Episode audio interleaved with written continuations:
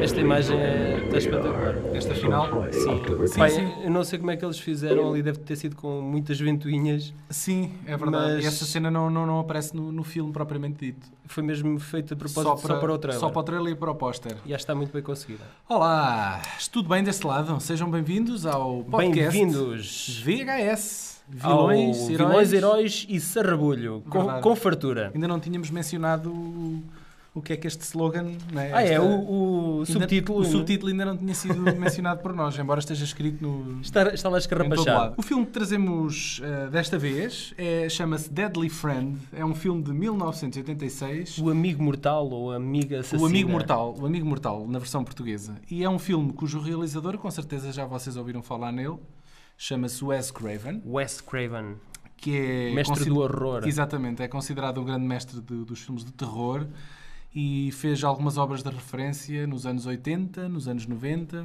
Este filme está, está numa algo na fase inicial ainda da carreira dele. Exatamente. É, o, Já- é o segundo filme que ele, ele, ele fez este filme logo depois do Pesadelo em Elm Street. E do The Hills Have Eyes, Também foi depois desse. já foi depois desse. Uh, foi numa fase muito inicial dele. Contudo, curiosamente, este filme passa muito abaixo do radar, não é? Muito pouca gente Sim, completamente. conhecerá este filme. Eu, eu, curiosamente, tropecei neste filme. Ah, ainda eu, provavelmente, andava na escola primária e cheguei, eh, vinha com os meus pais de uma viagem, eh, não sei de onde, mas chegámos a casa, já era bastante tarde, já era bem depois da meia-noite, e eu apanhei já este filme eh, depois de ter começado. Apanhei o filme hum, alguns, minu alguns minutos antes de, de uma das cenas mais emblemáticas, que, que vamos falar mais à frente, que é a cena da, da bola, bola de de basquetebol. basquete, e hum, garanto-vos que foi, foi marcante eh, e prendeu-me até ao final. Eh, já nu- nunca mais vi esse filme, até, até me ter preparado agora para o podcast.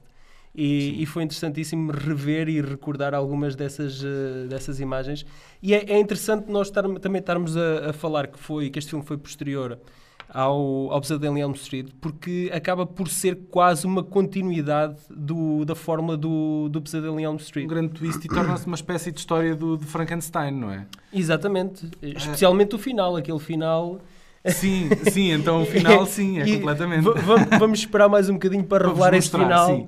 Ah, eu, já agora, deixa-me contar também como é que eu conheci este filme. É Então. engraçado, é- é isto, este filme Marcou da mesma maneira. Este filme deu, na, deu na SIC há muitos anos. Não sei se voltou a dar, provavelmente deve ter dado, não sei. Eh, E eu estava de férias com uma outra casa que não é minha e nós lá apanhávamos pessimamente o Canal 1. Hum. Eh, Não tínhamos Canal 1 enquanto estávamos nessa casa de férias. E então eu ia para a casa do meu primo, que era ao lado, para ver os Jogos Sem Fronteiras, que davam, que davam na RTP, e eu ia à casa ao lado ver os Jogos Sem Fronteiras. Só que- Denis, Exatamente. pré, parti. E, e o meu primo disse: Olha, hoje não vais ver os Jogos Sem Fronteiras. Lixou-me. Porque ele Hoje queria- vais ver o Hoje- Amigo não. Mortal. Hoje vai dar um filme na que eu quero ver, portanto não há hipótese de ver Jogos Sem Fronteiras. E é Eu daqueles eu tive filmes ver o que jogo. tu metes as mãos à frente dos olhos e espreitas por entre os dedos. Eu tenho-te a dizer que o filme é bastante enganador. Ah, mesmo o trailer, quem vir os trailers na net não consegue perceber bem de que filme é que se trata, eu acho. Porque parece que se trata de uma miúda que tem poderes psíquicos Paranormais, ou sim. paranormal e não, não tem nada a ver com isso. Para além disso, o filme começa com uma história muito singela de um rapazinho que se muda de uma, para uma outra cidade Exatamente. ah, e traz com ele a mãe e um robô. Ele, Exatamente. pelos vistos, é uma espécie de, De nerd. de- exatamente nerd sobredotado e conseguiu criar um robozinho que tem inteligência artificial que se chama Bibi. Bibi. Exatamente. Cá em Portugal São o dois- Bibi é conhecido por outros é verdade, lá, aqui não. E então, eh, o filme, para quem começa a ver, e era o meu caso, que era um garotito a ver aquilo, o filme é bastante simpático. É pá, um robô que fala, não é que fala, mas que interage e que é todo, todo espertalhão. Isto parece que, isto promete, não é? Mas a dada altura, ehm, este rapaz conhece uma vizinha que depois é vítima de violência doméstica e, e morre nas mãos do pai. A rapariga do lado. Exato, é a rapariga do Ah, lado. ah, A The Dead Next Door outra vez. não, ah, a namoradinha do lado. Exato. E, e a rapariga sofre um traumatismo qualquer. Mas já estás a avançar muito na história, não é? Mas- Tens, tens, tens que não, mas isto o- faz parte. Porque lá está o filme. eh, Acaba, a, a Acaba por ter acaba pouca história também, não é? Sim, e é isto mesmo. É, é, o rapaz. É mais uma sucessão de eventos O rapaz para a qual transfere- há pouca explicação científica. Exato, o rapaz tem a capacidade de transferir um chip que tinha no robô dele para o cérebro da rapariga, que rapariga. estava em coma e estava em- às portas da morte. Ah, e a rapariga transforma-se numa máquina assassina. Exatamente. Por- filme- Porque apesar do, do filme ter, ter um argumento bastante mau, ah, acaba por ser um filme bastante marcante, tanto que o é assim que eu e tu ainda hoje nos lembramos deste filme, apesar de ter- termos visto provavelmente há- Claro. há, duas Mas décadas. Nós, nós lembramos-nos deste filme e eu tenho a certeza que se perguntares a 100 pessoas que tenham visto este filme, ah, todas elas se vão lembrar de uma cena em particular. A cena da é a- basquetebol. exatamente, da a cena da bola de basquete. uh, que é uma cena extremamente sangrenta e ressalta neste filme à força toda. E se calhar nós, nós vamos mostrá-la aqui para vocês verem. Isto é na parte em que a rapariga já, já se tornou numa assassina sanguinária e eles nunca foram muito à bola com uma vizinha. Já está aqui a passar. Mas quem é que tem medo de uma bola de basquete? Exato. Bem, pelos vistos, esta senhora devia ter, devia ter tido medo, bastante Esta medo. cena tirou-me o sono dias. Esta cena eu não consegui dormir dias a fio por causa desta cena. Isto traumatizou-me como era, quando era garoto.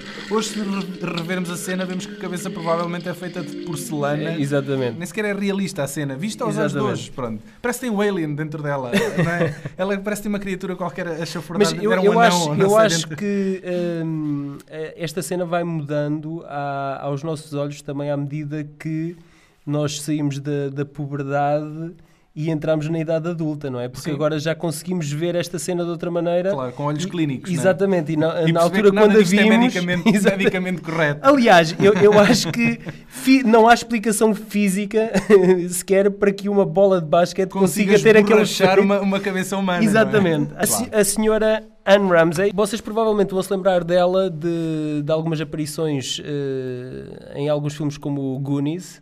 Ela, Ah, é- ela era a vilã. Era a mãe daquele, daquele. Não era? Era a mãe daquele. Sim, daquela era de- criatura de- toda disforme. sim, sim, de Que era três- capaz de ser ainda um bocadinho mais bonita que ela. então, Exatamente, bem provavelmente.